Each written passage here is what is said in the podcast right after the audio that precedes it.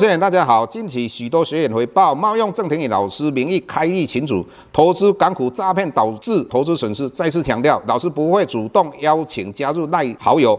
再次强调，老师没有 Telegram 群组。再次强调，老师只有在 PressPlay 撰写产业探讨文章。再次强调，老师不会在赖群组回答任何问题，有任何问题在 PressPlay 平台内发问。再次强调，老师不会教大家投资港股，老师只有投资台股，请大家勿点选不明的耐群组以及连接，任何信息请审慎评估并提高警觉，切勿上当受骗。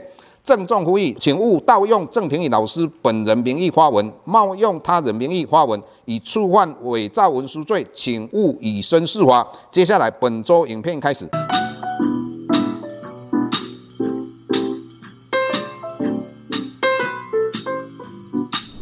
各位大家好，又到我们本周解大盘的时间。那我们看到过去一段时间的话，美股持续大概四五天的一个往下跌哈，四大主势。那好不容易我们看到近两天的话，美股有做一个反弹。那美股会跌最主要原因就是，如同老师之前跟各位谈到的，美元指数一直创新高，那最高来到一百一十点七九左右。以目前今天星期五，它回档来到一百零八点五左右。那老师的看法？为什么美元指数来到一百一十多哈，会回档到一百零八点五？最主要是不是欧洲昨天的话，他们升息了三码，也就是说他们的基本放款利率来到一点五 percent。那以美国联邦基金的利率来到一点五 percent，那是一样的。接下来的话，我们看到九月二十二号左右，美国联邦基金的利率应该会再升三码，也就是说它升了三码之后，美元指数会继续往上升。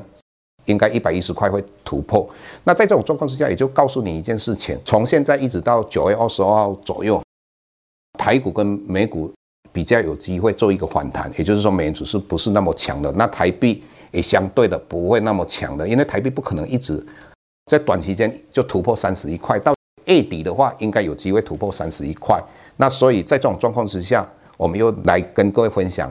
时常讲的，也就是台积电有没有机会？台积电当然没有机会。为什么？如果台币继续贬值，我们之前讲过嘛，只要我们的台币升值，台积电就涨；我们的台币贬值，台积电就跌。为什么？很简单嘛，外资卖的台积电啊，这个它的钱值那么大，卖完了，它把钱汇出去，当然台币会贬。所以这两个是同方向的。所以台积电的话，以老师来讲，如果说没有国安基金的一个护盘，我们轻级市嘛，那。外资卖的台积电在七千多张，但是台积电还是涨了两块五啊？为什么会涨？那一个很简单，就是我们的应该政府基金和国安基金买的啊。以目前来讲，我们可以这么讲，台股的话最大的买盘来自投信。那投信的话为什么买？当然它可能无奈了哈。那再来就是我们的国安基金，所以国安基金护盘有没有努力？很努力。那再有政府基金，那国安基金很无奈是什么？老师不是讲说一万四千点去护盘是一个奇迹哈，真的是一个奇迹。为什么？那我们的护盘的总召集人哈阮市长哈，他还讲到说，这一次护盘跟过去比较不一样。过去的话是什么？美国在利率往下的时候，我们去护盘。那美国利率为什么往下？就代表什么？美股应该离低点不远的。那这一次的话不一样啊，美国的利率还是往上。那你去护盘的话是逆风而为啊，这个是相对的非常辛苦。所以会随着时间，因为如果他护盘。在前面护盘的多的话，资金越来越少，相对的他们的胆子就要越来越小，所以这个是台股的一个风险。所以老师之前跟各位谈到的一件事情，就是说，你看那个老师认为有台企银，如果长期投资，如果说你用五年来讲，不见得会比台电来的不好哦。那当然我讲这些话，很多人会不高兴。那老师只是一个很简单的，就是说，以目前来讲，你如果算台企银的话，老师就算过，如果。以它前七个月的话，它的 Y O Y E P S 成长了七十 percent。那七月份的话，它的 E P S 是零点一五。那老师就讲说，如果用零点一二乘以五个月，后面还有五个月嘛，那就可以赚六毛，六毛加上零点六八就是一点二八。那以它的配股率大概有七十 percent 嘛，所以它配了六 percent 以上的值率应该不会困难哈。那台积电只有两趴多，更何况以目前的话看起来。台币会贬，它相对的股价你不会有资本利得，甚至也会资本损失哈。那这是第一点啊，跟各位谈。那接下来我们看到电视上很多人在讲到说，很多金控股的话，明年没有机会配息哈。那这一点不见得哈。那以目前来讲，当然如果你要买国泰金、富邦金，老师一直谈到，就是说你要两个条件成立，第一个条件跌到四十块以下，再加上美国开始要降息，那为什么这个样呢？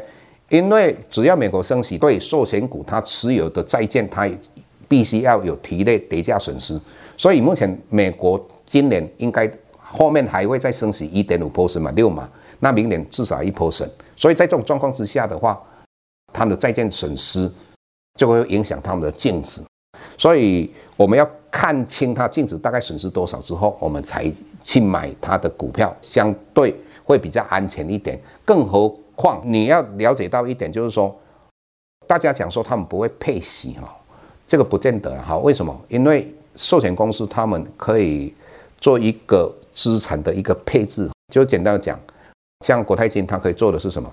因为将来利率会往上嘛，那利率往上，债券价格会往下，那它就可以把十年期公债的殖利率的一个债券把它卖掉，买两年期。为什么？一般来讲，只要利率上涨一 percent。你十年期的公债，它跌幅会相对两年期来的大，所以在这种状况之下的操作，他们损失就会减少，所以他们会配息，但是不会配很多。所以老师刚才讲到，如果在金融股里面的话，还是到最后你这一段期间，如果你要做定期定额或是做一个投资的话，我个人认为还是以利息为主的，也就是一般的银行。以利息收入为主的这些银行，我老师刚才讲到台企银，至于票券的话，尽量不要去摸。有关于证券的话，当然证券这个成交量要再大的话很难的哈，所以这这相对也是不利的。以目前你还是以保守为宜哈。那我个人认为，老师的看法，如果金融股里面的话，台企银、台中银，好，或是王道银行，相对的以目前的价格比较可口了。好，那对于新光金的话，那个它后面那个跌价损失到底有多少，真的是很难去估价。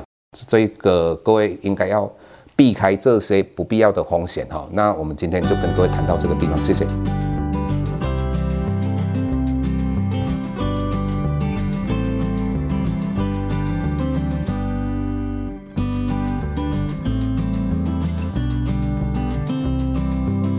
下周台股个股当中，老师精选的十几档个股做重点分析。想要了解老师到底精选哪些个股，欢迎订阅。Plus Play 互惠内容，下周见。